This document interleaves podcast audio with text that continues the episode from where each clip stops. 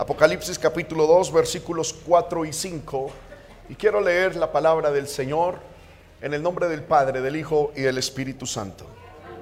Pero tengo contra ti que has dejado tu primer amor. Recuerda, por tanto, de dónde has caído y arrepiéntete y haz las primeras obras, pues si no vendré pronto a ti y quitaré tu candelero de su lugar si no te hubieses arrepentido. Amén. Quiero compartir la palabra del Señor bajo el título Recuperando lo perdido. Amén. Ponemos, Padre, en el nombre poderoso de Jesús, me presento delante de ti, Señor amado, con temor y con temblor, sabiendo que tú estás en medio de nosotros y que estoy parado frente a tu iglesia, que estoy, Señor, al frente, Señor amado, de tus redimidos, de tus escogidos para salvación, de los que has tenido misericordia y en quienes tu Espíritu Santo, Señor amado, ha obrado. Yo pido, Señor, que este pensamiento que has puesto en mi corazón dé fruto para honra y gloria de tu santo nombre. Señor amado, y que tu pueblo sea edificado, que tu pueblo sea bendecido, que tu pueblo sea inspirado. Unge mi vida, por favor, pon en mí la palabra clara, precisa, adecuada para transmitir tu palabra a tu pueblo. Te lo pido en el nombre de Jesús. Amén. Tome su lugar, hermano y hermana, sin dejar de alabar el nombre del Señor. De antemano presento disculpas, hermano. Esta semana ha sido un poquito intensa en cuanto a la exposición de la palabra del Señor. Hemos predicado mucho y siento un poco, amén, malestar en la garganta, pero quiero compartir esta enseñanza, hermano, para la gloria de Dios y edificación de nuestra propia vida, recuperando lo perdido. Según un adagio popular dice, nadie sabe lo que tiene hasta que lo pierde, ¿verdad? Y este adagio, hermano, de sabiduría popular, pretende llamar la atención al valor de lo que tenemos en la vida. Muchas veces, hermano, tenemos muchas cosas que damos por sentadas y que son, se volvieron normales en nosotros. Y, y no les damos el valor que eso tiene. Y solo se le da el valor cuando lo perdemos, cuando ya no está cuando ya para qué.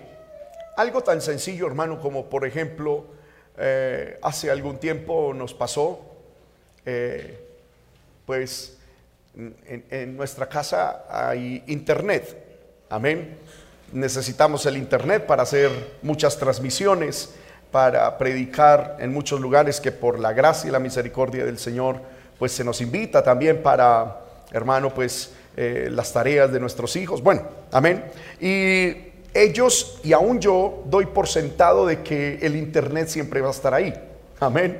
Y, en estos días, hermano, que por exceso de pago nos lo cortaron. amén. Inmediatamente echamos de, ver que, hombre, es una bendición tener Internet. Amén. Y justo en esos tiempos, hermano, eh, eh, se nos se nos invitó a predicar en cantidad de lugares. Amén. Y eso era comprando datos, hermano, y haciendo un poco de cosas. Eh, y ahí entendimos que de verdad, cuando eh, eh, el, hecho de uno llegar a la casa y tener eso es una bendición. Amén. yo en mi vida no le había dado gracias a Dios por el Internet hasta el día en que lo pusieron.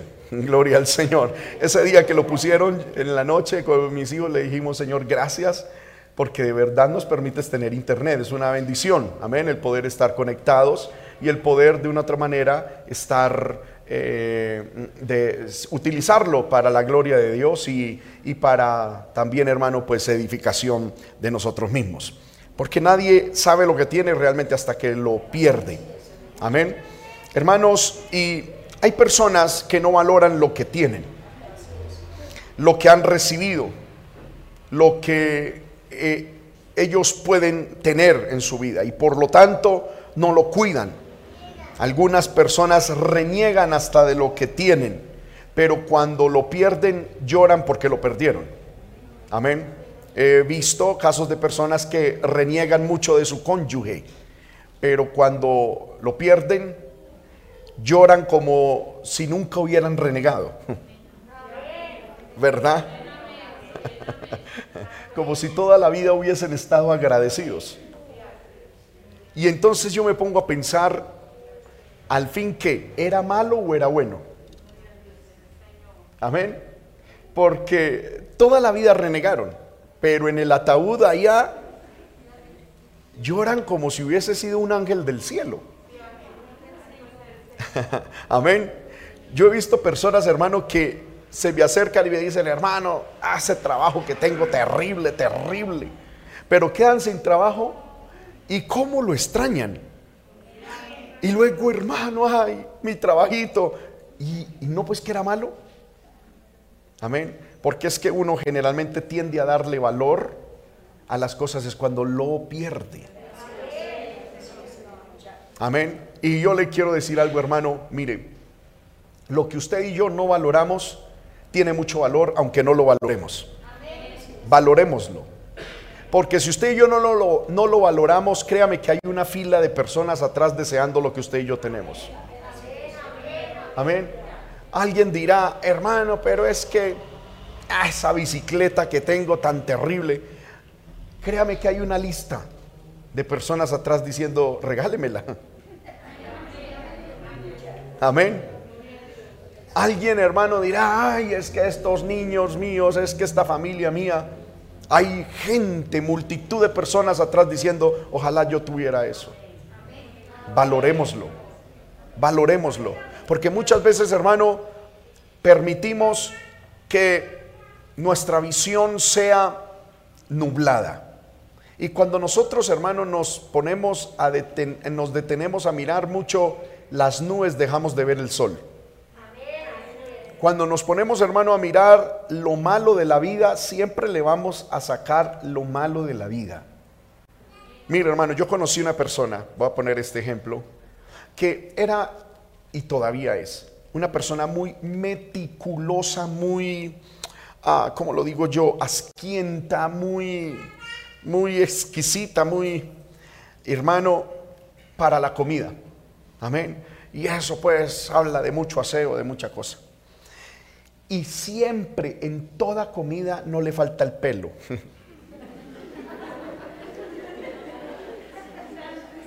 Amén. ¿Por qué? Porque está pendiente. Amén. Y eso cada cucharada casi que lo examina y, amén, y, y siempre el pelito le sale. Hermano, yo como con tranquilidad y seguramente pelos me salen, pero uno ni se da cuenta, gloria al Señor. ¿Verdad? Yo le doy gracias al Señor y un día oré, Señor, si tiene pelos, bendícelos, dales alimento que sea para mi bienestar. Y para adentro, uno que otra vez me sale por ahí pelos, sí, amén.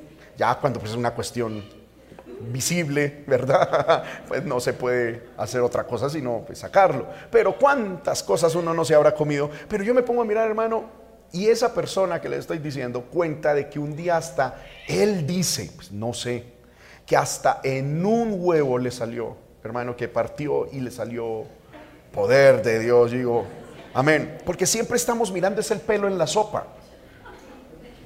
Amén. Estamos mirando el defecto en nuestro cónyuge. Estamos mirando el problema en la iglesia, estamos mirando el, lunar en el trabajo. Cuando, hermanos míos, hay cosas grandes y maravillosas que el Señor nos ha dado. ¿Cuántos decimos amén? Lo que Dios nos ha dado es hermoso, es grande, es precioso. tiene sus cosas, sí, pero si nos vamos, hermano, a poner a, a, a a, poner la atención en eso, ¿cuándo será que no le vamos a encontrar un defecto a algo? Amén. Y benditos es el Señor, hermano, que no nos mira Dios a nosotros como nosotros miramos las cosas. Porque si Dios pusiese su atención en nuestros defectos, ¿sí o no? ¿Dónde estaríamos nosotros?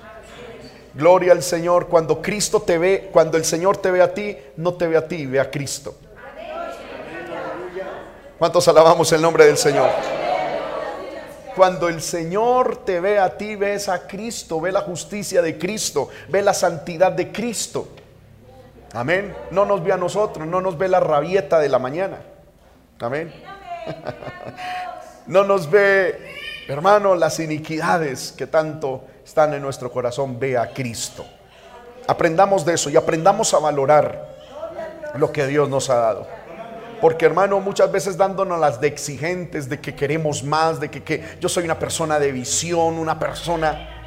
No valoramos lo que tenemos.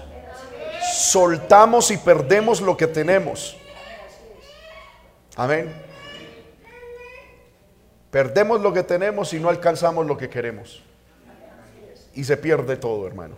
Valoremos, valoremos. Si usted hoy va a su casa, hermano, y come arrocito con huevo, dele gracias a Dios por ese arrocito con huevo. Amén. Gloria al nombre del Señor. Dele gracias. ¿Cuántas personas estarán haciendo fila para comerse ese arrocito con huevo? ¿Verdad? Ay, hermano, es que a mí me gustaría, porque hermano, le sacamos lunar a todo. Amén. Ay, a mí me gustaría como, como no sogamoso, me gustaría como una ciudad más grande, como, ay, como algo, no vamos para la ciudad tan grande, ay, qué estrés tan terrible, yo como que quiero sogamoso. Y, y es terrible, hermano, el ser humano somos demasiado ingratos. El pueblo del Señor no debemos ser así. Si Dios nos tiene aquí, disfrutemos. Y si hace frío, gloria al Señor. Esta palabra me está llegando a mi hermano, amén, porque yo soy de, Medellín y, fui criado, hermano, en un clima caliente. Y hay veces el frío como que me hace estremecer, pero gloria a Dios por el frío. Créame que aprendí todos los días a levantarme en las madrugadas y decirle, Señor, gracias por este frío. Y un día al inicio le estaba diciendo, Señor, no aceptaba el frío. Y le decía, Señor, gracias por este frío tan endemoniado, Padre del cielo. Uy, Padre. Uy, Señor, gracias por este frío. Esto es como que del diablo, pero después aprendí a amarlo. Amén. Porque yo me puse a mirar, después va uno a un lugar caliente. ¡Ay, qué calor, qué calor! ¿Cómo? Amén. Y, un día mi esposa me hizo entender eso. Amén. Estamos en Sogamoso y que qué frío. Pero vamos a tierra caliente y ponemos aire acondicionado a 17 grados de temperatura es decir, anhelando sogamoso. Qué tremendo. Amén. Que el Señor nos ayude. Que el Señor nos ayude, hermano, a valorar lo que tenemos. A valorar lo que el Señor nos ha dado. Amén. A valorar y a ser agradecidos con el Señor, con todo lo que Dios nos dado. ¿Puede usted levantar su mano y darle gracias al Señor por todo? Dele, Señor, gracias por todo. Gracias, gracias. Gracias por todo, gracias por todo. Amén. Aleluya. Porque, hermano, tenemos que ser muy agradecidos. Mire que uno de los fundamentos de la vanidad es eso, el desagradecimiento. La hermana que tiene el pelo enchurcadito, ¿cómo lo quiere? Liso. La que lo tiene liso, enchurcadito. Amén la morenita o el morenito quiere ser blanquito. Pero el blanquito quiere broncearse para ser negrito. Amén. Mire que el que es muy alto se deprime y, se pone zapaticos ahí a ras de piso ahí como para que para bajar un poquito. Y, y el que quiere y el que es bajito, tremendas plataformas. Amén. No, gracias, gracias al Señor como somos. Aquí lo importante no es la apariencia física, es la vida espiritual y la, y la salud. Vida espiritual y salud. Ah, no, uno dándoselas ahí de mucho cuando a todos nos comen los mismos gusanos, hermano. ¿Sí o no? ¿Usted cree que por tener el pelo más liso que el, los gusanos van a respetar ese pelo. No, hermano, con, más veras. Amén. Por eso muy agradecidos, hermano, muy agradecidos. Viendo tantas personas como han muerto y mueren y mueren y mueren. El hecho de estar aquí. Yo estoy muy agradecido con Dios, hermano, de que yo he escuchado de iglesias donde, hermano, por cuestión de, este, de esto que pasó o que está pasando y que todavía hay, amén, casi la mitad de la iglesia murió. Y yo digo, gracias a Dios en la iglesia hermanos de la iglesia no murió ninguno. Eso no es por ese tapabocas. No es por, por, por, el gel que pusimos ahí afuera. Es porque Dios estuvo con nosotros, hermano. Amén. Eso lo tenemos que tener presente. Muchas veces nosotros decimos, ay hermano, es que la situación está difícil. Difícil de pronto porque tenemos mil o diez mil pesos menos que antes. Pero hermano, yo auto, empezando por mí, yo creo que todos estamos más gorditos que antes de pandemia. Amén. A muchos y a mí mismo me han dicho, hermano, se le dijo que estuviera en casa o en la cocina. hemos engordado, Dios ha sido bueno. Amén. Muchos de nosotros nos ponemos ropita que teníamos antes de pandemia y ni nos entra. ¿Qué significa eso? ¿Mm? Que Dios ha sido bueno. Que Dios ha sido muy bueno. Que Dios ha sido exageradamente bueno. Eliminemos la queja y tengamos alabanzas al Señor. Amén. Toda la gloria es para Dios. Toda la gloria es para Dios. Porque nadie sabe lo que tiene hasta que lo pierde. Amén. Aleluya. Eh, y hermano, eso le estaba pasando a la iglesia ahí donde leímos en Apocalipsis capítulo 2, la iglesia en Éfeso. Esta iglesia, hermano, es una iglesia muy particular. A mí eh, la iglesia en Éfeso eh, personalmente me ha captado mucho mi atención, ha captado mucho mi atención porque es una iglesia singular en la, en la Biblia. Déjenme mostrarles algunas características de la iglesia en Éfeso, a la que el Señor le escribe, has dejado el primer amor, has perdido el primer amor. Eh, hermano, al finalizar su segundo viaje misionero, el apóstol Pablo, de camino hacia Jerusalén, hizo una breve visita a Éfeso y predicó en la sinagoga de aquella ciudad llamada Éfeso. Dejó a Aquila y a Priscila en esa ciudad para que ellos prosiguieran con la obra misionera y pastoral en Éfeso. Eso está en Hechos capítulo 18, del 18 al 21, no lo vamos a leer. Amén. En la época de su tercer viaje misionero, el apóstol Pablo estuvo trabajando otra vez en, Éfeso durante dos años y tres meses, dice la palabra. Dejó la ciudad después del motín provocado por un varón llamado Demetrio, platero, fabricante de templecillos de la, de la, de la diosa Diana, que vio disminuir sus beneficios debido a la predicación del apóstol Pablo. Entonces Pablo se fue, pero Pablo dejó a Timoteo en Éfeso. Amén, como pastor. A fin de que Timoteo y impidiera que la iglesia quedara corrompida por las falsas doctrinas. Eso está en 1 Timoteo capítulos del 1 en adelante.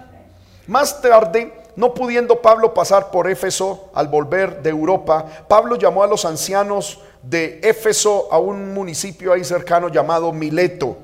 Amén y les habló, les instruyó, hermano, y dice la Biblia que se abrazaron porque Pablo dijo, yo no lo voy a volver a ver a ustedes, ya el Señor me ha dicho que voy a partir de este mundo, lloraron y se abrazaron y se fueron, y Pablo se fue. Ahora, Tíquico, portador de la epístola a los Efesios, fue después enviado como pastor a Éfeso. Y según la tradición cristiana, el apóstol Juan, el mismo apóstol Juan que el que recostaba en el pecho del Señor Jesucristo, pasó los últimos días de su vida pastoreando la iglesia en Éfeso. Hermanos, esa iglesia en Éfeso tuvo grandes bendiciones. Primero, tuvo muy buenos pastores. Amén. Primero el apóstol Pablo. Hermano, usted imagina una iglesia pastoreada por Pablo. Amén. Pues a muchos no les gustaría porque Pablo predicaba largo. Amén. Gloria al nombre del Señor. Y muy largo. La Biblia nos dice en el libro de Hechos que un día Pablo convocó a los hermanos, hermano, eh, eh, a la escuela dominical, a la Santa Cena, a las 6 de la mañana. Y empezaron a las 6 de la mañana la escuela dominical. Seguro tuvieron la Santa Cena y le dieron el micrófono al apóstol Pablo. Bueno, en ese tiempo no había micrófono, pero le dieron la palabra. Y él empezó a predicar, a predicar, y a predicar, y a predicar. Dice la Biblia que era la medianoche.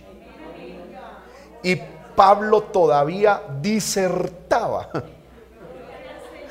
Amén. Imagine una predicación, que, un culto que inició a las 6 de la mañana y Pablo a medianoche diciendo, hermano, voy en la mitad del mensaje. Poder de Dios. Aleluya. Estaría bueno hacer eso, a ver cómo nos comportamos nosotros. Amén. No dígame porque... Hmm. Amén. Pastor que lo puede hacer, tienen ustedes. Entonces no dígame. Porque, hermano, un día me puse a predicar en una reunión de pastores y prediqué ocho horas seguidas. Seguidas. Entonces, que lo puedo hacer, lo puedo hacer. Usted no diga amén. amén. Estábamos en una enseñanza de pastores y ese era el, los hermanos decían, no hay otra oportunidad para recibir una enseñanza que me pidieron que diera. Y dijo, hermano, lo que tenga que demorarse, pero Amén. Y cada dos horas, yo ponía el reloj cada dos horas, estemos de pie 15 minuticos, estirémonos y otra vez. Y dele, dele, dele. Seguidas, seguidas, ocho horas, hermano, de, de predicación. Amén. Terminé de recoger con cucharita, pero se hizo. Gloria al nombre de Cristo. Entonces, Pablo fue el fundador y pastor de esa iglesia. Eso es una tremenda bendición, hermano. Aunque predicaba largo, pero qué sabiduría. Yo, hermano, digo, hmm, imagínese estar sentado a los pies de Pablo, Pablo hablando de regeneración, de justificación, de elección, de predestinación, un, señor hermano que hablaba hebreo, griego, arameo, latín, que de todo este hombre sabía, eh, debió haber sido un deleite, amén. Entonces, y esa iglesia tuvo ese privilegio de que el apóstol Pablo hubiese sido el pastor. Luego, una pareja muy espiritual, porque la Biblia habla de los pastores Aquila y Priscila como una pareja muy de Dios. Fueron pastores de esa iglesia. Luego, hermano, Pablo volvió a ser pastor de la iglesia tres años.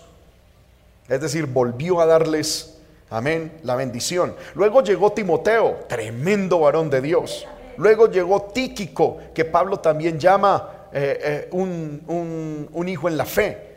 Y luego el gran apóstol Juan, hermano. Es decir, pastores y palabra no les faltó a esa iglesia. Amén. Una iglesia muy, muy tremenda. Recibieron lo más seguro de estos pastores una excelente doctrina y enseñanza. Que esa iglesia dijera, hermano, es que yo no sé tal tema, fue porque no fueron a culto, pero que, hermano, se predicó, lo más seguro es que se predicó. Amén. Tuvieron ancianos, líderes que recibieron el discipulado y la capacitación ministerial directamente de los mismos apóstoles de Cristo. Amén. Fueron testigos de innumerables milagros y portentos del Espíritu Santo, porque Pablo en Éfeso, hermano, hizo milagros a diestra y a siniestra, endemoniados, milagros, resurrecciones en los apóstoles también. Sin embargo, esta iglesia con el paso del tiempo perdieron algo importantísimo. ¿Qué perdieron? El amor. Amén, perdieron el amor, perdieron algo maravilloso. Seguían conservando la doctrina, sí.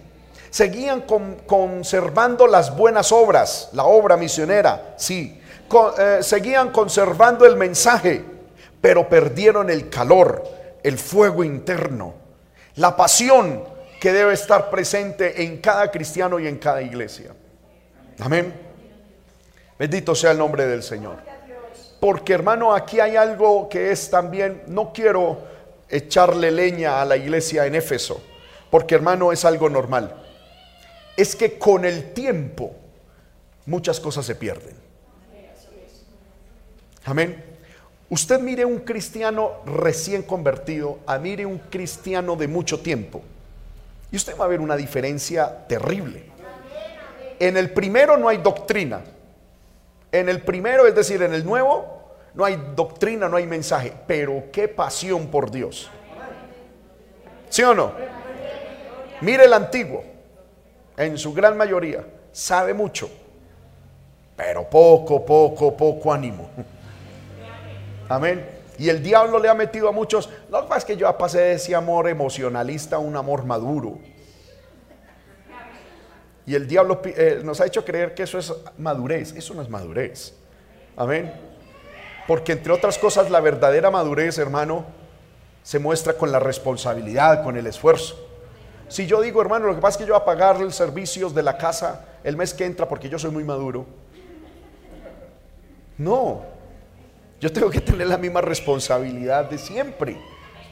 Amén. Necesitamos, hermano, volver al primer amor. Necesitamos recuperar aquellas cosas. Y yo le quiero decir, muéstreme en un cristiano de mucho tiempo y yo le mostraré un cristiano que tiene grandes victorias, grandes triunfos que tiene grandes, hermano, eh, batallas ganadas, pero también un cristiano que tristemente ha perdido muchas cosas espirituales y que necesitamos recuperarlas. Ahorita, hermana, hacemos la pregunta ahorita, amén. Gloria al Señor, gloria a Dios, para darle continuidad al mensaje. Necesitamos mirar y examinarnos qué hemos perdido y recuperarlo. ¿Cuántos decimos amén? Necesitamos recuperarlo. Porque hermano, no nos dejemos engañar por Satanás, no es madurez. Perder cosas espirituales no es madurez, la pérdida es pérdida. Amén. No es que yo ya he entendido las cosas, no, lo que hemos perdido es una pérdida. Aquí el Señor no le dice a los, a los hermanos, a los efesios, bueno, ustedes perdieron el amor, tienen lo otro, pero eso es pura madurez. Están bien así. No, ¿qué dice el Señor? Entiendan, lo perdieron. Lo perdieron. El Señor tampoco está diciendo, bueno, eso es normal en los viejitos, en los que llevan años, en los que tienen... No, recupérenlo. Adquiéranlo de nuevo. Amén. No es madurez. No es, aleluya, eh, eh, no es justificable. No, hay que recuperarlo, punto. Y es lo que el Señor hermano en esta hora nos quiere enseñar. Dios los llama y nos llama a nosotros a recuperar lo que hemos perdido. Dios es el primero, el más interesado en, eh, hermano, en que recuperemos lo que hemos perdido, porque entre otras cosas, Él fue el que nos lo dio. Él es el más interesado en que recuperemos lo que hemos perdido, porque Él fue el que nos lo dio. Y usted y yo debemos ser también los más interesados en recuperar lo que hemos perdido. ¿Sabe por qué? porque cuenta de eso hemos de dar a Dios. Amén. Y es que Dios nos juzga con base en lo que tenemos y con base en lo que hemos perdido. Lo vamos a mirar ahorita. En la Biblia, hermano, encontramos varios ejemplos de personas que recuperaron lo que habían perdido. Por ejemplo, en primera de Samuel 30, 19, encontramos a David, que en cierto momento los amalecitas se le llevaron su hogar, sus hogares y a todo el ejército. Pero dice la Biblia que David fue y lo recuperó. Fue y peleó. Fue y se enfrentó a los enemigos y peleó. Y cuando le recuperó, hermano, el informe de, de lo que recuperaron fue, no les faltó cosa alguna, ni chica ni grande, así como de los de los hijos como de hijas del robo y de todas las cosas que les habían tomado. Todo lo recuperó David. Es que hay que recuperarlo todo. Amén, hermanos míos. No se puede dejar nada. Ah, es que eso es chiquito. No, pero si Dios me lo dio y es mío, a ver, lo tengo que recuperar. Amén. El hijo del profeta que perdió su hacha en el libro de Segunda de Reyes, capítulo 6, versículo 7. Amén. recordemos que había un hijo de un profeta que tenía un hacha y estaba trabajando. Y en el, y en el pues hermano, en el forcejeo el, eh, del trabajo, él quedó con el palo, el hacha se le fue al agua. ¿Y qué dijo ese hombre? Le dijo al profeta Eliseo, ah, Señor mío, era prestada, es decir, necesito recuperarla. ¿Y qué hizo Dios a través de su siervo? hacer flotar el, hierro, tomó la mano, estiró la mano y lo tomó, hermano, y recuperó lo que había perdido. No importa lo que hayamos perdido, si es de nosotros o es prestado, hermano, tenemos que recuperarlo. Antes con más veras, lo prestado, tenemos que recuperarlo. ¿Sí o no? Y le quiero decir, dígame algo que tengamos en la vida que no haya sido prestado. Todo. Todo nos lo ha dado Dios. Lo debemos recuperar. Amén. En el libro de Lucas, capítulo 15, encontramos un capítulo que yo he denominado el capítulo de la recuperación. ¿Por qué? Porque encontramos la parábola de la recuperación de la oveja perdida. Encontramos la parábola de la recuperación de la moneda perdida. Y encontramos la parábola del hijo pródigo recuperado. Amén. Me llama la atención esto, hermano. E, e, esa para, ese capítulo 15 de Lucas es un capítulo que, hermano, se puede examinar a la luz de muchas, de, de, muchas enseñanzas bíblicas y ha sido, creo, uno de los capítulos más amados y estudiados de la Biblia, el libro de Lucas capítulo 15.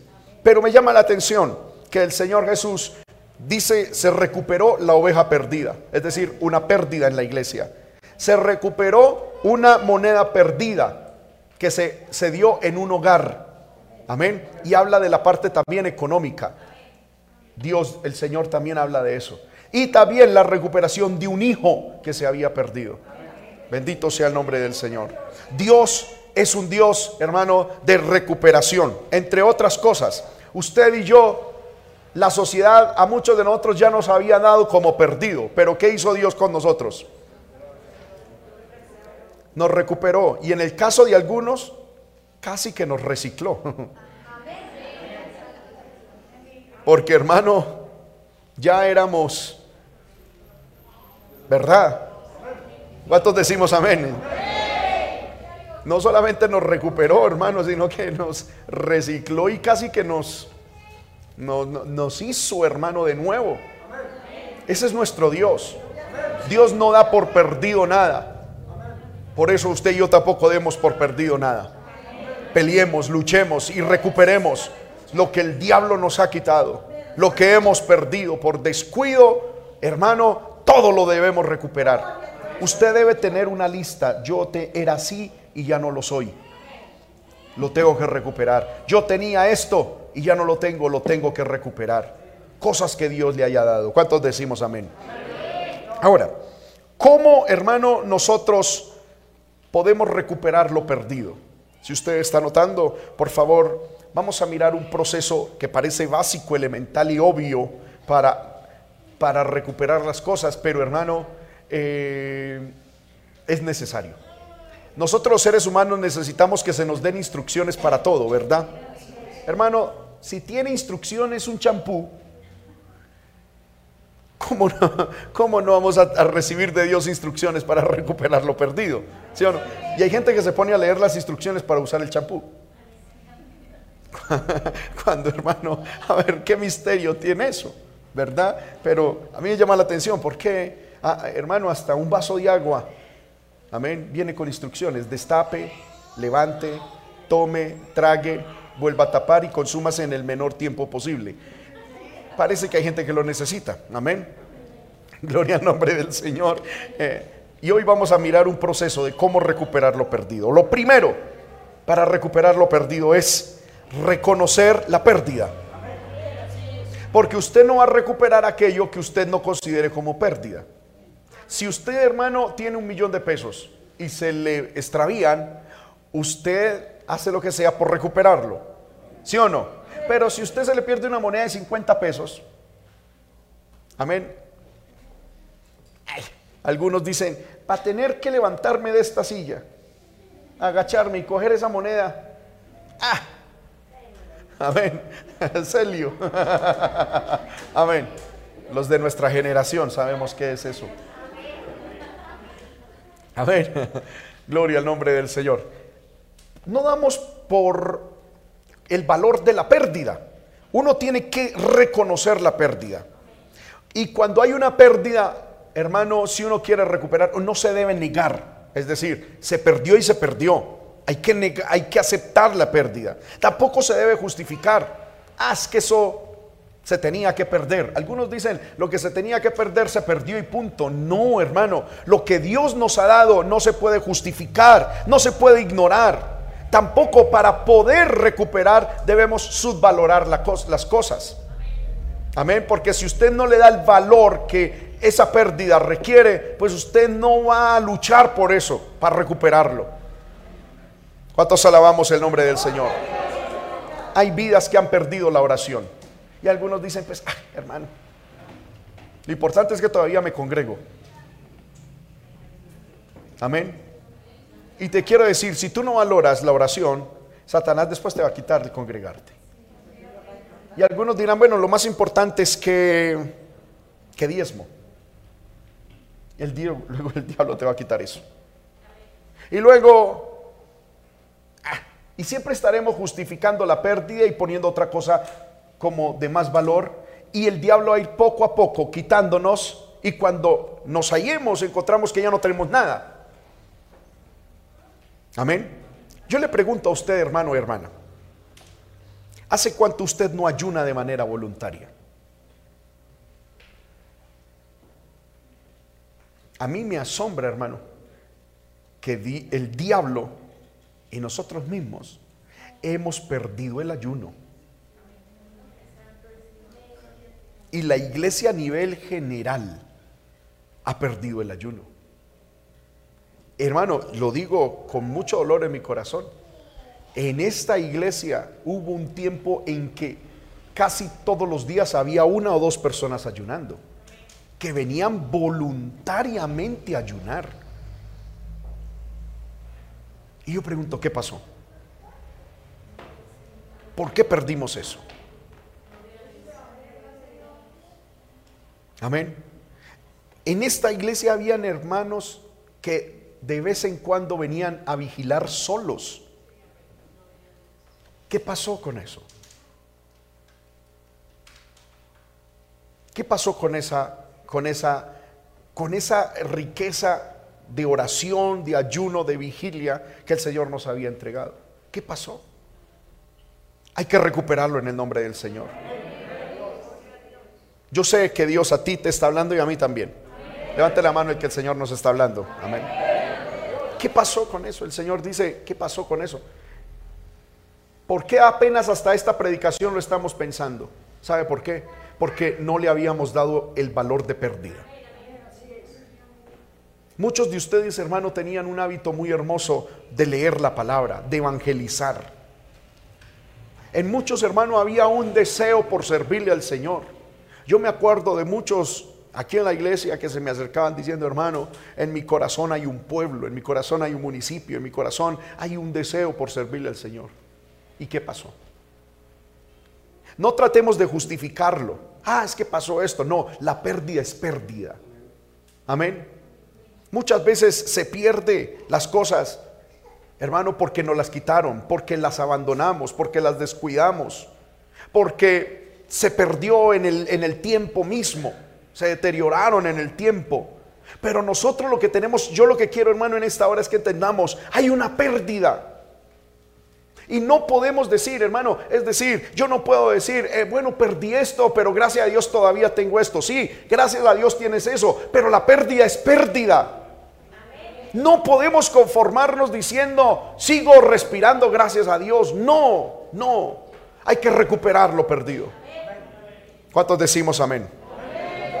Entonces tenemos que reconocer la pérdida. Segundo, debemos identificar claramente qué fue lo que se perdió. Amén. Porque, hermanos, si nosotros no sabemos realmente qué fue lo que se perdió, pues no vamos a, a pelear de manera específica por eso. Amén. Entonces, por ejemplo, si lo ponemos con un ejemplo, por ejemplo, en la cocina, muchos de ustedes, hermano, tienen muchas ollas, ¿sí o no? Si se le pierde una, usted dice, oiga, yo como que pienso que se me perdió una. Y mira, oiga, sí, pero ¿mm, ¿cuál? Mm, mm. Pero, hermano, cuando uno tiene, y, entonces cuando usted ve eso, por ejemplo, oiga, me falta como una cuchara, pero no sé cuál sería, no sé con quién, ni, uno da por hecho de que, bueno, se perdió, pero cuando uno sabe qué olla se le perdió, qué instrumento se le perdió, uno sabe, ah, fue que yo hice esto, esto, voy a recuperarla, ¿cierto? Y, hay hermanos y hermanas que se vuelven feroces cuando pierden una ollita, ¿verdad? Amén. Gloria al Señor. Y, mi olla, y mi tapa, y mi cuchara. La tienen identificada. Qué bueno que así fuéramos con las cosas espirituales y con las cosas de Dios. Amén. Y lo más tremendo, hermano, es que yo, yo lo he visto porque uno como hombre, no sé, es todo chistoso. Amén, todo raro. Eh, eh, mi esposa me dice, amor, la tapa es de la hermana Julanita y tal. Yo voy a la cocina y encuentro una serie de tapas. ¿Y cuál será la bendita tapa?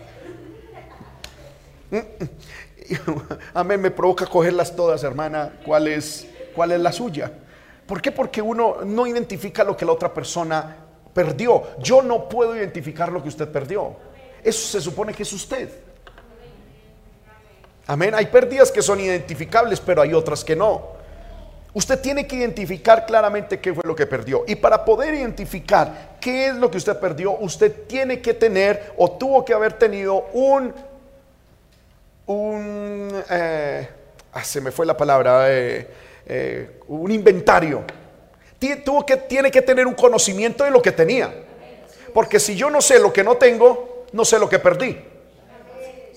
En estos días el hermano Eliú me, habló de un hombre, me llamó mucho la atención, me habló de un hombre y me dijo, hermano, ese hombre tiene tanta plata, pero tanta plata, que él se mantiene amargado, porque él ni sabe cuánto tiene y él sabe que le roban y no saben cuánto sabe que le robaron.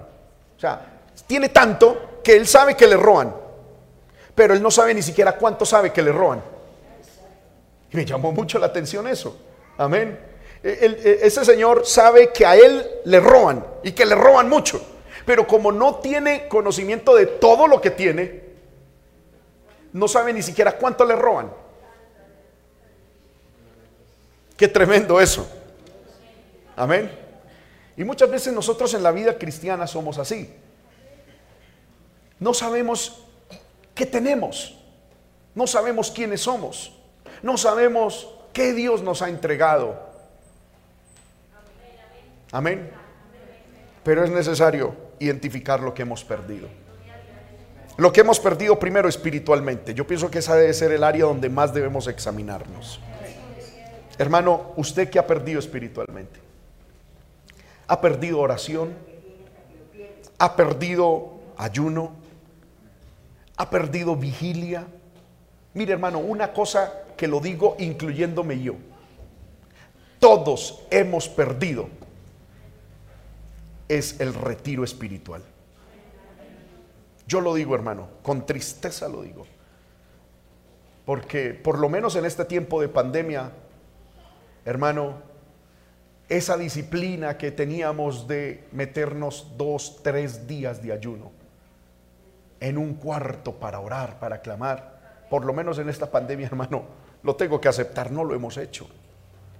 Yo personalmente no lo he hecho. Y yo siento que el Espíritu Santo nos llama a que lo recuperemos. Justo en esta semana, yo eh, eh, hermano estaba pensando, yo necesito volver a meterme en un retirito bien bueno de esos de oración, de clamor, donde solamente es las rodillas y el estudio de la palabra, dos, tres días o cuatro días a clamar al Señor, a llenarnos de Dios, a rejuvenecernos espiritualmente, lo necesitamos. Pero eso ya se perdió. Y algunos están diciendo, hermano, pero es que usted no lo programa. Pero es que usted no puede vivir de un programa, hermanos míos. Yo no puedo llegar delante de Dios diciendo, Señor, es que el pastor Gildardo, que es mi presbítero, mi pastor, no programó ayuno, entonces por eso yo no ayuné. ¿Usted piensa que Dios qué me va a decir a mí? No, es usted, hermano, es, es nuestra vida espiritual, es velar por nuestra vida espiritual. ¿Cuántos decimos amén a esto? Necesitamos recuperar lo perdido espiritualmente. Necesitamos recuperar la santidad. Amén, hermanos. ¿No le parece a usted, hermano, que hay veces nosotros nos acercamos peligrosamente al pecado y se nos hace fácil muchas cosas? Amén, en santidad interna y externa.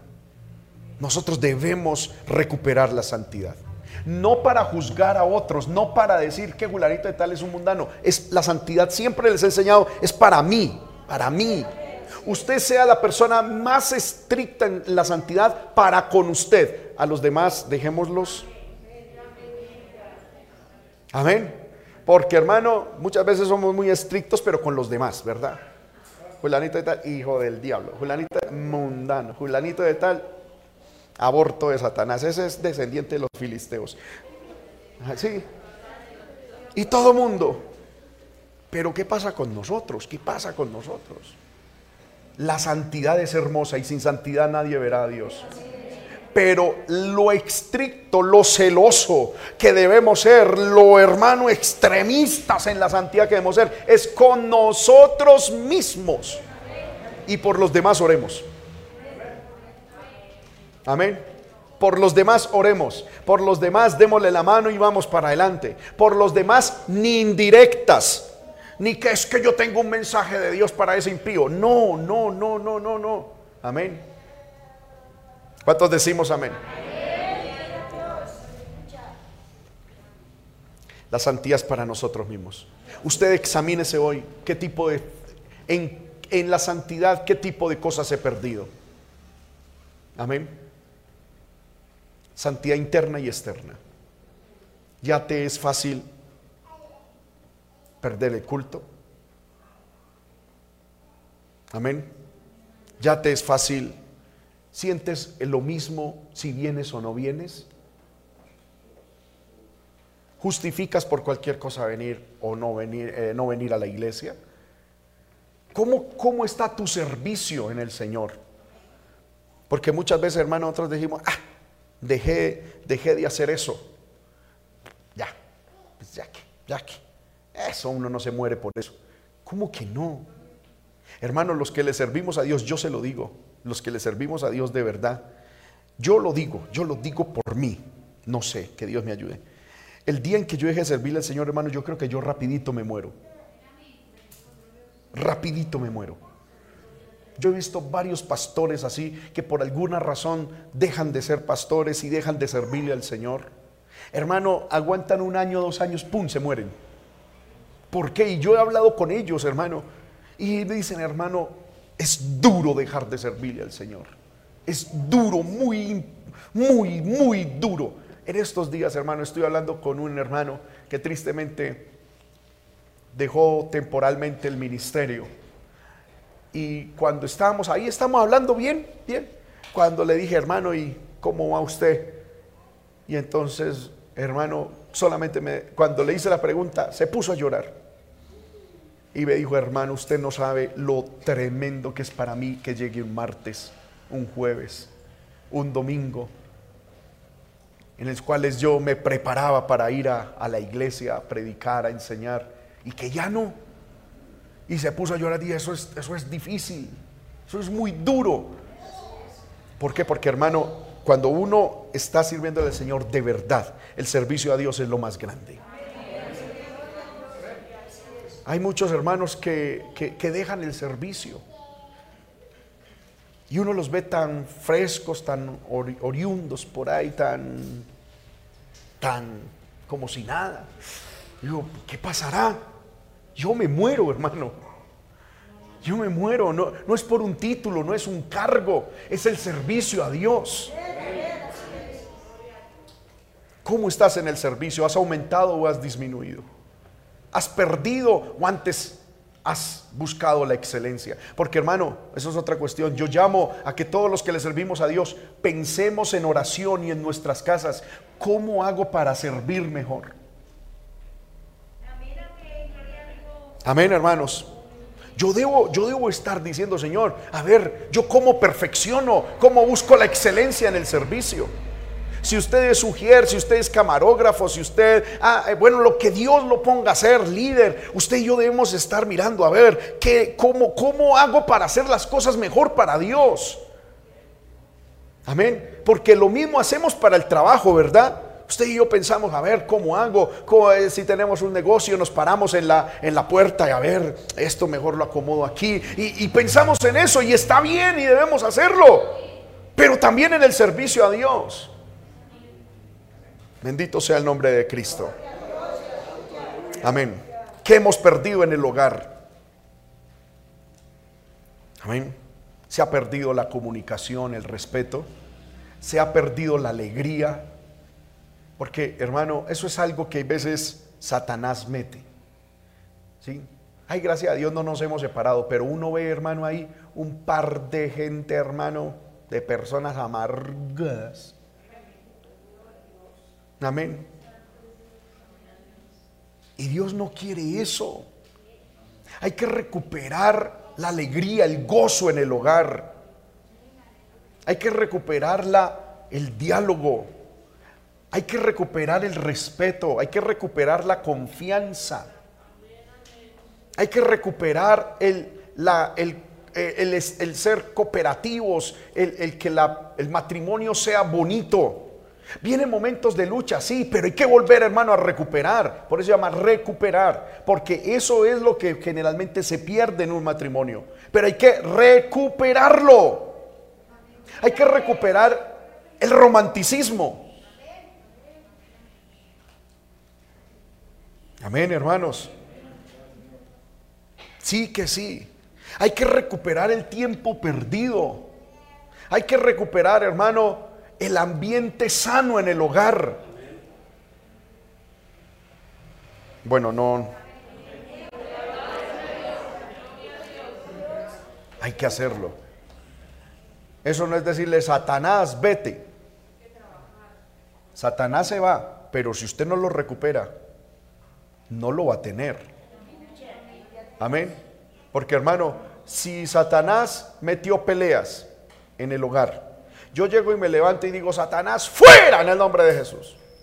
Él se va. Pero ¿qué perdimos con las peleas que él metió? ¿Qué perdimos? Muchas cosas. Satanás se va, pero lo que perdimos, perdimos, a menos de que lo recuperemos. Y entonces, ¿qué pasa? Que cuando nos cuando echamos fuera a Satanás, y no recuperamos lo que perdimos, el ambiente queda preparado para que Satanás vuelva. Y ahí es lo que enseña Jesús en el libro de Mateo capítulo 13, donde dice que el, el demonio que está en el hombre sale. Pero como el corazón de ese hombre no se llenó de Dios, no recuperó a Dios, el corazón está vacío. Amén. ¿Y qué hace Satanás? Al ratico vuelve no, venga, metámonos otra vez. Pero no se mete solo, se mete con siete demonios más. Entonces, no es solamente echar fuera al diablo, es recuperar lo que cuando el diablo estuvo, perdimos. Porque o si no, hermano, valiente gracias, no hicimos nada. Amén. Se fue el diablo, pero ahora quedó un ambiente terrible ahí. Que no hay perdón, no hay diálogo, no hay, no hay nada hay todavía desconfianza. No, echar fuera al diablo, pedir perdón y recuperar lo que perdimos. Hay que recuperar. ¿Cuántos decimos amén? Hay que volver a tener lo que Dios nos dio, que por razones que se presentaron no tenemos. Hay que recuperar en la parte ministerial, en la parte ética, en la parte moral, en todas las áreas. Amén. Bueno. Pasos entonces para recuperar. Primero, reconocer la pérdida. Segundo, identificar claramente lo que se perdió. Tercero, hay que saber cuándo y dónde se perdió. Amén. Si usted y yo, hermano, vamos por un camino y nos encontramos que hay una, la llamada Y, ¿verdad? Una coyuntura, o para la derecha y para la izquierda, y nosotros cogemos un camino y después de caminar vemos que no era el camino. ¿Qué hacemos nosotros? Damos una media vuelta y volvemos hasta donde sabemos, estamos seguros y vamos bien. Y cogemos exactamente lo contrario. Usted no dice, uy, estoy perdido, voy a coger este atajo para ver dónde me lleva, porque se pierde más. ¿Sí o no? Usted se devuelve un día nos pasó, hermano, con, unos pastores, íbamos a predicar por allá en una vereda, en el occidente de Boyacá. Eso era montaña, hermano, y bien terrible esos caminos muy resbalosos, el carro era tremendo. Bueno, y llegamos cuando después de casi una hora, hora y media, dice el pastor que iba manejando, por aquí no es. Y ay, ¿cómo así que por aquí no es? Hermano, y para eso que eh, Google Maps no funciona con caminos de herradura. Amén. Y ahora, no, venga, metámonos por aquí. Yo le decía, pastor, devolvámonos por la sangre de Cristo. No, venga por aquí, que esto, hermano, nos perdimos. Ese primer culto lo perdimos. Perdidos totalmente. Alguien tocó, hermano, venir a, que, que, de por allá, a venir a buscarnos. Amén. Y es que es así. Cuando uno se pierde, hay que devolverse. Hermano, pero es que son dos, una hora para acá y otra hora, por Dios, no importa. Devuélvase hasta donde usted sabe íbamos bien. Usted tiene que saber, fue en tal momento, en tal circunstancia, en que yo perdí la oración. Muchos pierden la oración cuando Satanás les mete en la mente, usted qué ha ganado con orar tanto, a ver, Dios no le ha contestado. Y Satanás les metió duda. Y en esos momentos empezaron a dejar de orar menos, menos, menos, menos, hasta que hoy en día la oración es casi nula. Todo empezó el día en que usted le pidió algo a Dios que aparentemente no fue la respuesta que usted esperaba, no vio la respuesta y ahí perdió usted la oración. ¿Qué tiene que hacer usted? Volver en, aleluya, a ese lugar donde perdió. Volver al Señor y decirle, Señor, yo te pido perdón por la incredulidad de ese día.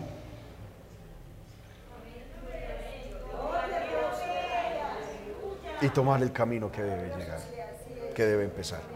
Muchas veces, hermano, nosotros perdemos cosas cuando nuestro corazón se hiere, por ejemplo, en el hogar. Amén. El corazón herido hace que nosotros perdamos muchas cosas. ¿Qué tenemos que hacer? Volver a ese día, recuperar ese día me dijeron tal cosa, mi corazón fue herido y yo dije, hasta aquí llego yo, hasta aquí que no cuenten conmigo. ¿Cómo que no cuenten contigo? Sí, sí, hay que, hay que recuperar eso. Amén. ¿Cuándo y dónde perdiste lo que perdiste? Es necesario. Amén. Se dice de un tipo, hermano, que estaba buscando algo. Y, y entonces alguien llegó y le dijo, ¿Y qué está buscando? Dijo, unas llaves que se me perdieron. Ah, y, bueno, empezaron los dos a buscar y después de un rato, nada, pero aquí las perdió. Dijo, no, allí las perdí allí. Lo que pasa es que aquí hay luz y quiero buscar. Es una anécdota muy boba, pero yo la tengo aquí, hermano, anotada. Porque es que uno tiene que saber dónde buscar. Yo me acuerdo que ese era un chiste de, de, eh, niño cuando estábamos en el colegio. Y me llamó mucho la atención recordarlo. Parece tonto, pero hermano, es que es verdad. Muchas veces nosotros no, queremos buscar lo que se nos perdió donde no lo perdimos. Queremos buscar, por ejemplo, el bienestar espiritual y, hermano, el buen ambiente de nuestro hogar en la economía. Cuando no, no es ahí. Estamos como el chiste. Amén. Tenemos que saber dónde lo perdimos. El profeta Eliseo le dijo al hombre que perdió el hacha, ¿dónde lo perdió? Y él le mostró, aquí, se fue aquí. Donde le hubiera dicho, mire, fue en este charco. Y el profeta hermano haga, haga flotar todo lo que está en el fondo. Créame que encuentra de todo menos lo que estaba buscando. Digo, fue aquí que se me fue. Vea, derechito, aquí está. Y lo hizo flotar. Yo tengo que saber en la fecha, el momento, la circunstancia y el lugar donde perdí lo que perdí. Para luego recuperarlo. Ahora, hay que reconocer también el motivo de la pérdida. Amén. ¿Y cómo fue el proceso de la pérdida? Si fue que me lo quitaron o fue que yo lo perdí. Amén. Porque dependiendo la respuesta a esa pregunta, hay dos cosas para, eh, son dos caminos diferentes para recuperar lo perdido. Si fue que usted lo perdió, usted primero tiene que empezar a aceptar la responsabilidad personal e individual de que usted perdió eso. Y realmente es que puede que no esté perdido, sino que está escondido. Amén. Usted y yo sabemos, hermano, eso. ¿Cuántas veces hemos dicho, se me perdió tal cosa en mi casa? Y con el tiempo la encontramos. Amén. Fue que lo guardamos mal o lo guardamos también que, lo que se nos olvidó. Amén. Y generalmente cuando uno no está buscando eso es cuando lo encuentra. Lo que se llama la ley de Morphy, ¿verdad? Ah, es necesario, hermano, que nosotros asumamos. Yo lo tenía y se me perdió. Se me perdió. Yo soy el responsable de lo que perdí en mi casa, en mi vida espiritual en, mi ser, yo soy el responsable. O también es que me fue arrebatado porque el diablo vino a matar, robar y destruir. Qué tremendo cuando en casa se nos pierde algo y nosotros le echamos la culpa a que alguien nos lo robó cuando realmente fue que nosotros lo descuidamos. Amén.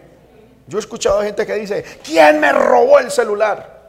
Mentira, fue que lo puso por ahí encima de la nevera Amén. Con el tiempo, hermano, ah, ay, mira mi celular, nadie me lo había robado. ¿Cómo queda usted? Trató a todo mundo de ladrón cuando el irresponsable fue usted. O el olvidadizo fue usted. ¿Sí o no? Entonces, no todo es el diablo. Porque, hermano, hay gente que dice, ay, diablo cochino. Se me robó la economía. Que el Señor lo reprende. Mentira, es la pereza.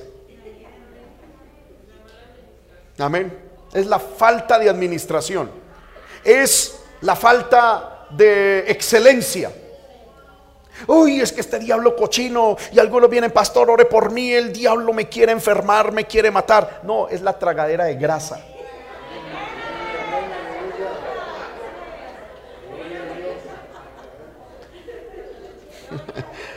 ¿Sí o no?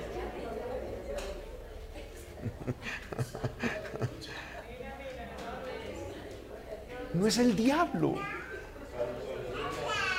O a menos de que usted se llame a sí mismo diablo, ¿verdad? Pero, yo tengo que ser responsable con la pérdida, hermano.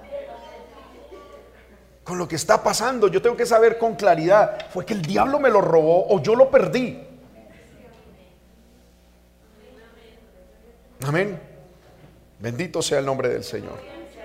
Hay que reconocer el motivo de la pérdida. Y usted y yo tenemos que ser muy honestos con nosotros mismos. Amén. ¿Cuántas veces, hermano, hemos escuchado noticias de personas que se les perdió algo? Mire, hermano, aquí mismo en la iglesia hace mucho tiempo pasó con el esposo de, alguien que ya no está en la iglesia.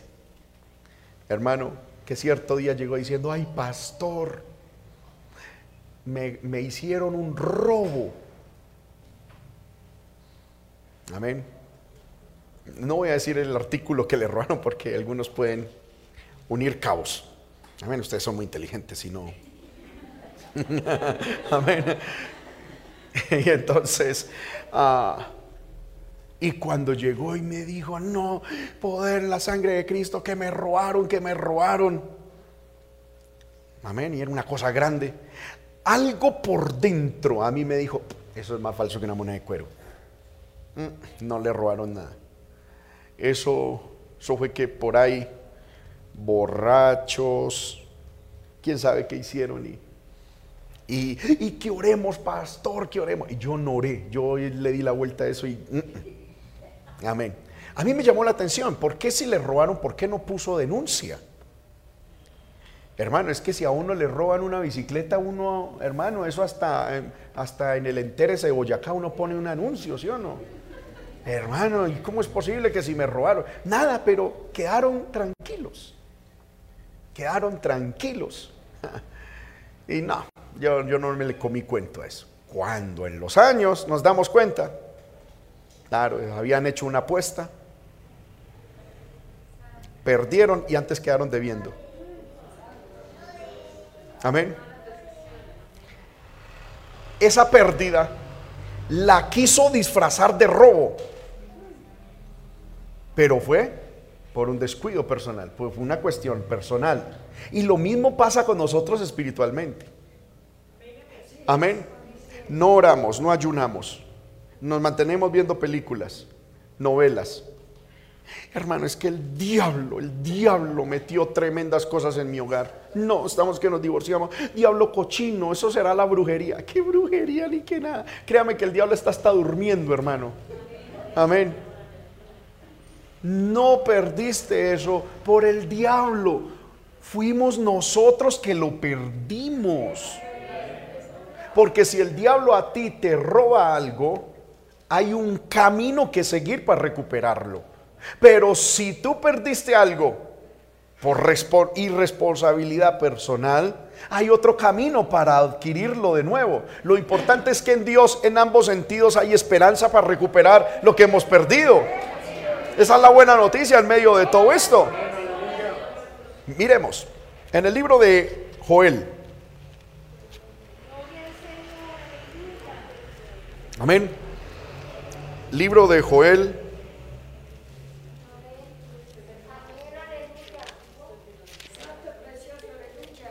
Bendito el Señor. El capítulo 1 se nos describe, amén, una pérdida que sufrió el pueblo. Miremos. Joel 1.4 dice, lo que quedó de la oruga comió el saltón. Lo que quedó del saltón comió qué? El revoltón. Y la langosta comió lo que el revoltón había quedado. Versículo 7, la vida estaba asolada, descortezada, desnuda, derribada, quebrada.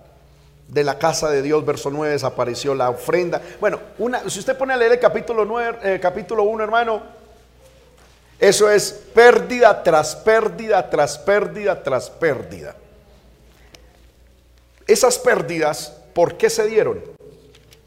Si vamos a Joel capítulo 2,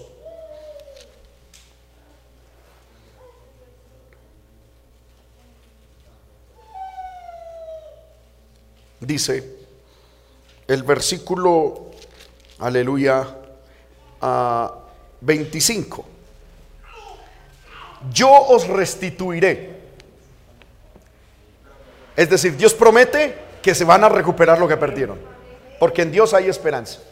Pero toda esa destrucción del versículo del capítulo 1 fue consecuencia de lo que comió la oruga, el saltón, el revoltón y la langosta, mi gran ejército que envié contra vosotros. Ellos habían perdido eso, sí, por un descuido espiritual que tuvieron, pero porque Dios dijo, lo pierden. Ahora, el Señor les promete que iban a recuperar. ¿Cuál era el proceso de recuperación? ¿Cuál es el proceso de recuperación para los que hemos perdido cosas que el diablo nos ha quitado? Sencillo, está del versículo 12 en adelante. Arrepentimiento, conversión, ayuno, Amén. Y llenura del Espíritu Santo. Cuando nosotros hacemos eso, el Señor hace que el enemigo que nos, lo, que nos devuelva lo que nos quitó. Y no lo da. ¿Sí? ¿Por qué? Porque con poder vamos a arrebatarle lo que es nuestro. Amén. Bendito sea el nombre del Señor. Pero ¿qué hacer cuando lo que hemos perdido no es consecuencia del enemigo, sino de nuestra irresponsabilidad? Ahí sí tenemos que volver a Apocalipsis capítulo 2. Lo primero que hay que hacer es decidir recuperarlo. Hermano, porque si usted no lo quiere recuperar, nadie lo va a hacer por usted y nadie lo va a recuperar por usted. Amén. Es decir, no es que usted lo pierde y luego viene aquí, pastor, ore por mí y en una oración mía de dos minutos se va a recuperar eso. No. Usted tiene que decidir recuperar lo que perdió. Lo bueno es que en Dios hay recuperación. Levante su mano y diga amén a eso. Dios es un Dios que recupera. Pero usted y yo debemos decidir recuperarlo. Si no lo queremos decidir recuperar, no se va a recuperar. Segundo, lo que hay que hacer es hacer un plan de búsqueda. Yo tengo que decir, lo perdí en tal momento, a tal hora, en tal lugar, en tal fecha y lo perdí de esta, de esta manera. Voy a hacer un plan para recuperar lo que hemos perdido. Amén. Miremos, hay que utilizar los recursos apropiados. ¿Cuáles son los recursos apropiados? Vamos a Apocalipsis 2, versículo 5. Mire que ahí está todos los pasos que ya yo les he dado. Dice, Recuerda, por tanto, en el versículo 4 dice, tengo contra ti que has dejado tu primer amor, has perdido tu primer amor. ¿Cuál es el proceso de Dios para recuperar? Recuerda, hay que recordar. Por tanto, ¿de dónde has caído? Amén. Eso nos habla de un lugar y de un tiempo, que es lo que hemos hablado. Y arrepiéntete. ¿Qué es arrepentirse, hermanos? Arrepentirse es el sentimiento de dolor que tiene el corazón de la persona que ha sido enseñada y rearguida por el Espíritu Santo y la palabra en que ha hecho algo mal contra Dios. Amén. Es el dolor. El dolor. Entonces, a mí me llama la atención. La Biblia dice, arrepiéntete. A nosotros nos duele, escuche bien, lo que perdimos por el valor de lo que perdemos. Pero en la vida espiritual, el arrepentimiento, es decir, el dolor que debemos tener, no es tanto por el valor o el beneficio que nos daba lo que perdimos, sino que nos debe doler es perder lo que Dios nos dio. Porque muchas veces decimos, hermano, pero yo en el momento no necesito así como mucha oración. ¿Yo para qué voy a orar? Si estoy bien. La economía va bien. Gracias a Dios nadie se ha enfermado. Y si se enferma, tengo buena salud. Tengo una buena EPS y tengo plata para el médico. Mm, pues estoy bien. Amén. Todo fluye bien. Y si algo pasa, pues con dinero lo, lo arreglo. Amén. Es que no es recuperar para para yo sacar algún beneficio. Es que el punto aquí es que debemos recuperar, primero es porque Dios no lo dio. No lo dio Él. Y sigue siendo de Él. Y lo que Dios nos ha dado, que es de Él, sigue siendo de Él, Él en algún momento nos lo va a pedir. Y no solamente nos lo va a pedir, nos va a pedir fruto de lo que hicimos con lo que es de Él, que en el momento estaba en poder de nosotros. Ejemplo de eso, hermanos, recordemos la parábola de las minas y de los talentos. ¿Verdad? En estas parábolas el rey le dio algo que era de él a sus siervos. ¿Y qué debían hacer los siervos con eso? Trabajarlo, primero valorarlo, guardarlo, cuidarlo y producir, hacer que produjese. Cuando el rey volvía, en ambos casos, en el de las minas o en los talentos, los llamaba a qué? A cuentas. Para, valga la redundancia, pedirles cuenta de lo que ellos habían hecho con lo que era de él. Es decir, él decía, en el, caso de las parábolas, yo a ti te di, eh, en el caso de las minas, te di una mina, a ver mi mina, listo. Ta, ta, ta. Talentos, le di, a ver mi talento. Ahora, déme en él producido con lo que ustedes, con lo que, usted, eh, lo que ustedes hicieron, con lo que es mío. Y me llama la atención que el producido es lo que, hermano, daba la sentencia de juicio. Amén. ¿Cuántos alabamos el nombre del Señor? Usted y yo debemos arrepentirnos. No por el valor o lo que produce en nosotros o nos puede dar lo que perdimos. No. Es porque perdimos algo que no es nuestro, sino de Dios. Amén. De Dios lo perdimos. Dios lo puso en mí.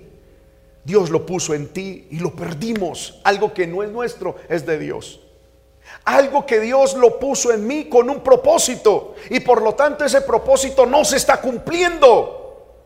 Eso nos debe doler en el alma, en el corazón y debemos arrepentirnos para poderlo recuperar.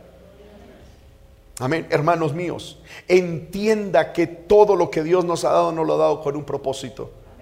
Y perderlo es el mayor despropósito de la vida que va contra nosotros mismos. Porque recuerden que el siervo que en la parábola de, los, de las minas y de los talentos no produjo lo que Dios esperaba, dice la Biblia, los ataron de manos y de pies y lo echaron a las tinieblas de afuera, donde es el crujir de dientes. ¿Qué significa eso?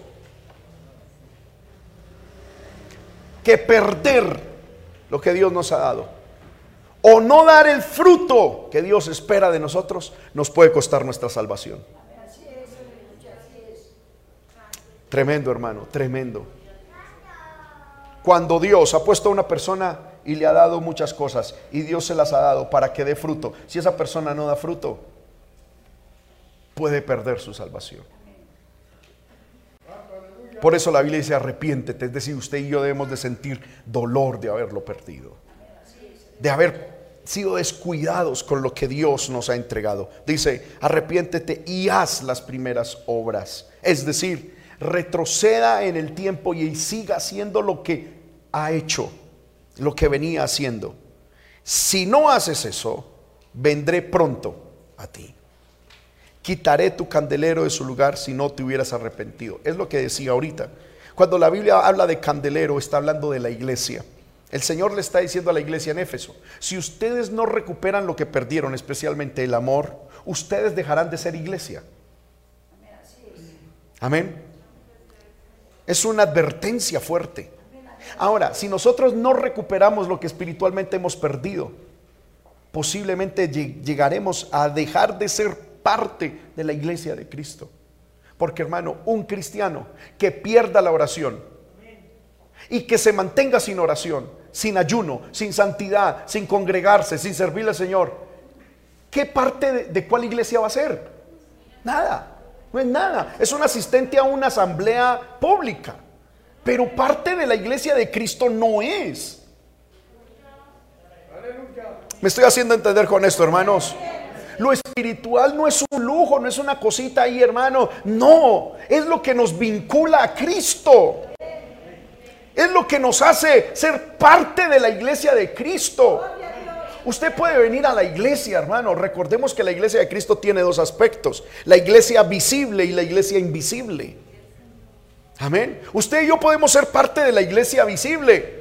Los que pasan por ahí dicen, ahí está una iglesia. Y verán un grupo de personas aquí. Ay, Julanito es parte de la iglesia. Esa es la iglesia visible. Pero el Señor sabe quiénes son de Él. Segunda de Timoteo capítulo 2, verso 19 tenemos firme este sello. El Señor conoce a los que son suyos y aparte esa iniquidad aquel que invoca el nombre de Cristo. Es decir, hay una iglesia invisible que solo Cristo conoce. Usted puede venir aquí a aparentar, hermano. Y yo puedo venir a aparentar. Sí, y yo decir, sí, vino al culto, vino al culto, amén.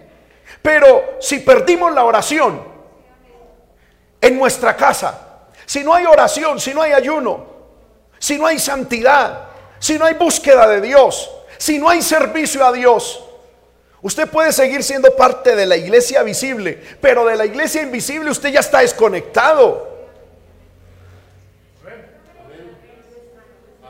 Amén. El Señor dice, hay que recuperar lo que se perdió porque o si no, dejan de ser iglesia o dejan de ser parte de la iglesia.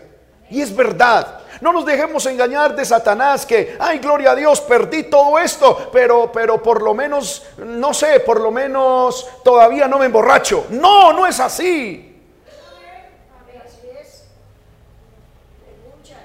Amén. El no recuperar lo que hemos perdido nos desvincula de Cristo, hermanos míos. Nos desvincula de la iglesia de Cristo. ¿Por qué? Porque ya no hay vitalidad en Dios, ya no hay comunión con Dios. De esto se trata, hermano, esta predicación, de recuperar la vida espiritual, de recuperar la comunión con Dios, de recuperar lo esencial, de recuperar, hermano, aquellas cosas que me mantienen unido a Cristo. No de vivir un evangelio hipócrita, falso no de vivir una cuestión ahí, de, mantener, como dicen algunos, el testimonio. Eso no se trata de testimonio. La vida cristiana no se trata de testimonio. Sí, pero no. Amén. Sí hay que guardar el testimonio, pero no confundamos guardar el testimonio con guardar apariencias. Porque usted puede guardar la apariencia y todo el mundo tenerlo como, wow, amén. Cuando está desvinculado de Cristo. Cuando ya, hermano, está apartado del Señor. Amén.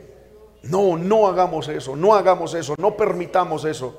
La vida cristiana, hermano, es el fluir del Espíritu Santo. Es, hermano, eh, eh, la comunión con la palabra. Es la oración. Es el congregarme. Es el sentir el Espíritu Santo fluyendo en el alma, en el corazón. Es tener vida espiritual. Es servirle a Dios con inspiración. Es tener gozo para venir a la casa de Dios. Es tener, hermano, gozo al leer la palabra, al recibir la palabra. Es volver a las lágrimas. Aleluya. Es volver al amor a la vida cristiana que es, hermano, hermosa.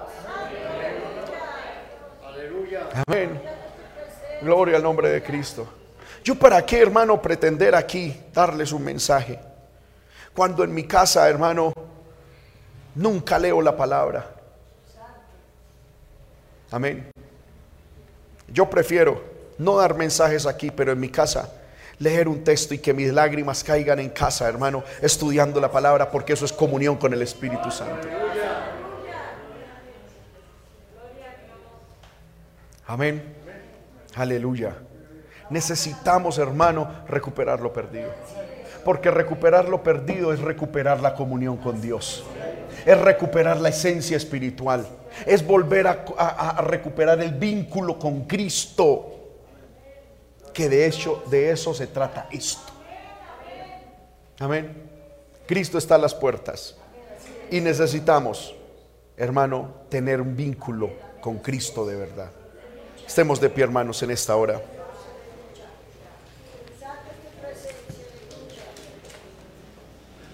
Aleluya.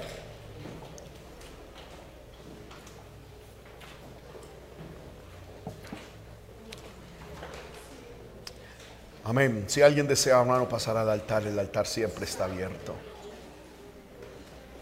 Aleluya. Hay que recuperar lo perdido, pueblo de Dios.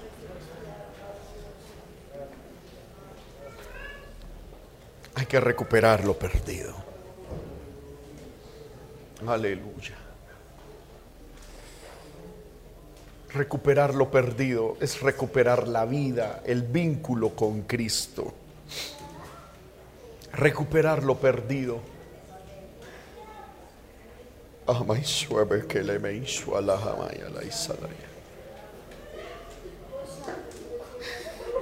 Es recuperar, hermano, la sangre espiritual. Es recuperar la sangre espiritual, es recuperar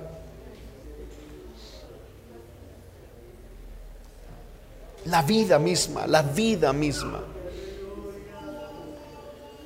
El Señor dice, si no recuperas lo perdido, dejarás de ser iglesia o dejarás de ser parte de la iglesia.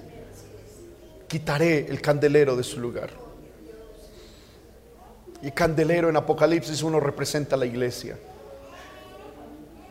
¿Para qué aparentar aquí, hermanos? ¿Para qué aparentar aquí, líderes? ¿Para qué aparentar aquí cuando no hay nada de verdad, cuando no hay nada, cuando es pura apariencia, es pura cáscara de huevo, cuando es simplemente una imagen. ¿Qué has perdido? Te pregunta Dios.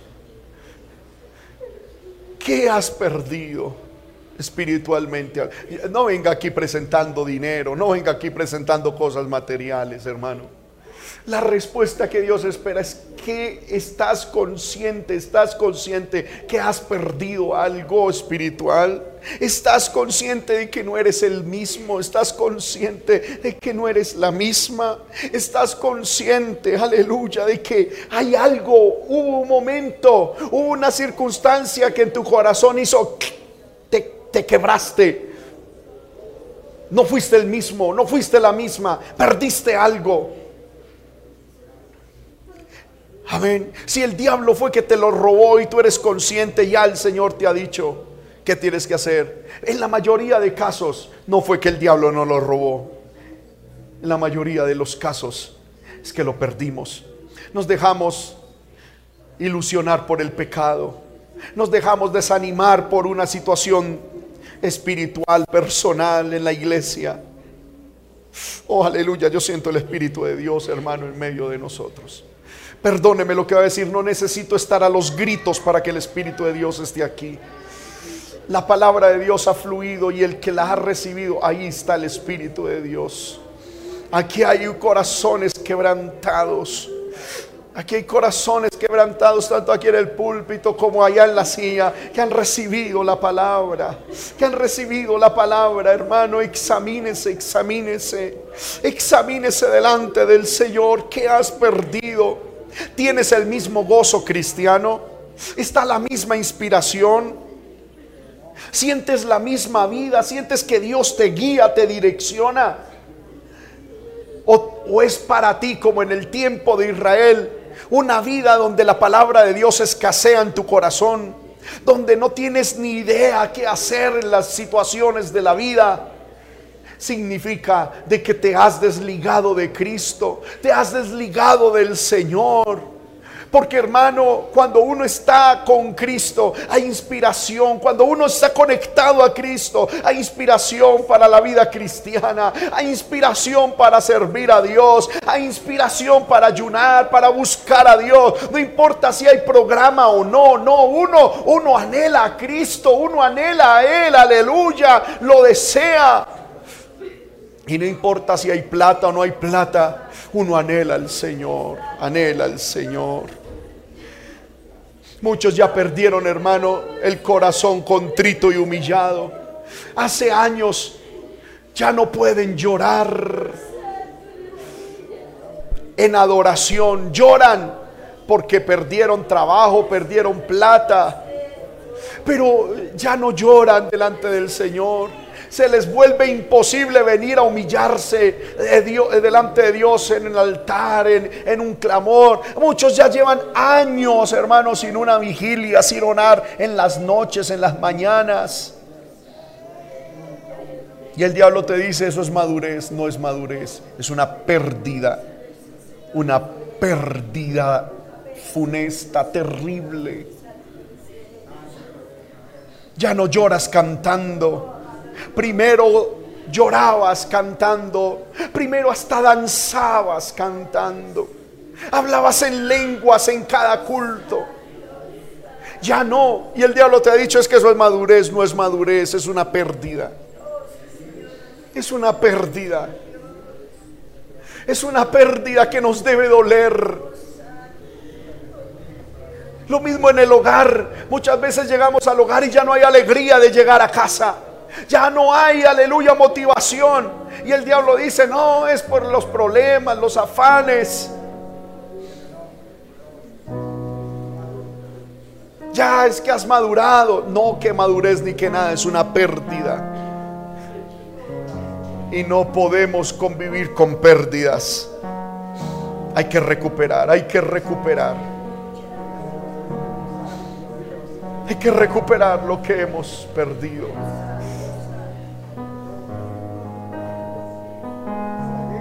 Hay que recuperarlo. Tienes que recuperarlo. Si no lo recuperas, la advertencia divina es quitaré tu candelero de tu lugar. Quitaré el candelero de tu lugar. Quedarás desvinculado de la iglesia, desvinculada de la iglesia, del cuerpo de Cristo.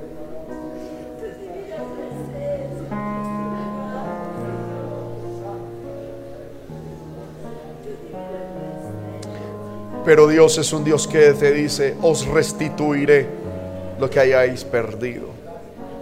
Podéis recuperarlo. Pueden recuperarlo. Pueden recuperarlo. Pueden recuperarlo. Si deseas recuperarlo. Si decides recuperarlo. Y esto de recuperar lo que hemos perdido no depende de un culto, toda esta semana, todo este mes, toda tu vida tienes que invertirlo en recuperar lo que has perdido. Levantemos nuestras manos, oremos al Señor. Ora al Señor, alaba al Señor.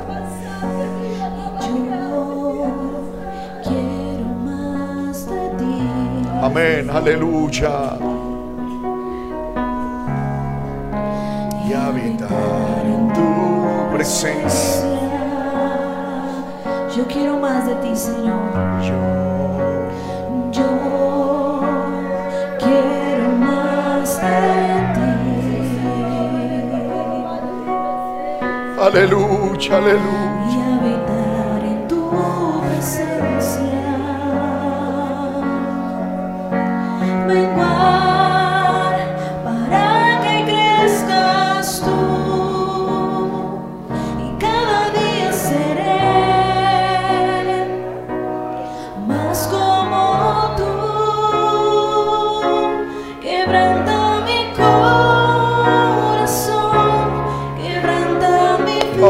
Aleluya.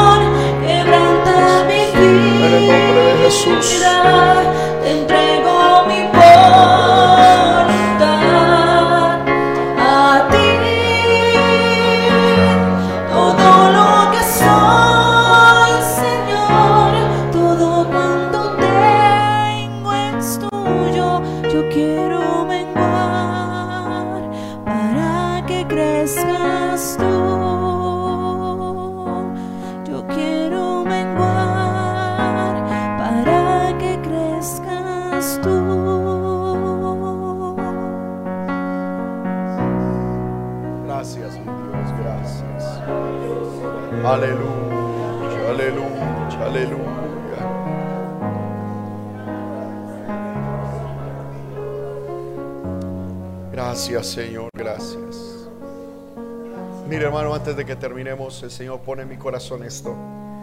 Muchas veces hemos perdido cosas que el diablo nos ha quitado, que nosotros hemos perdido. Y hay veces hemos perdido cosas que Dios nos ha quitado. Por eso el salmista David dice, vuélveme o devuélveme el gozo de la salvación. Cuando nosotros pecamos, el Señor nos quita cosas. Pero cuando hay verdadero arrepentimiento, las volvemos a tener.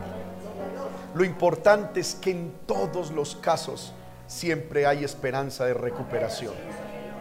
Mientras tengamos vida hay esperanza. ¿Cuántos dicen amén a eso? Mientras haya vida hay esperanza. Por eso hoy, hermano, recuperemos lo que Dios nos ha dado. Recupera tu comunión con Dios, recupera tu comunión con la iglesia. Recupera, hermano, hay gente que lleva años sin participar de la cena del Señor. Y yo digo, ¿por qué? ¿Qué, qué están esperando? Cristo está a las puertas, ¿verdad?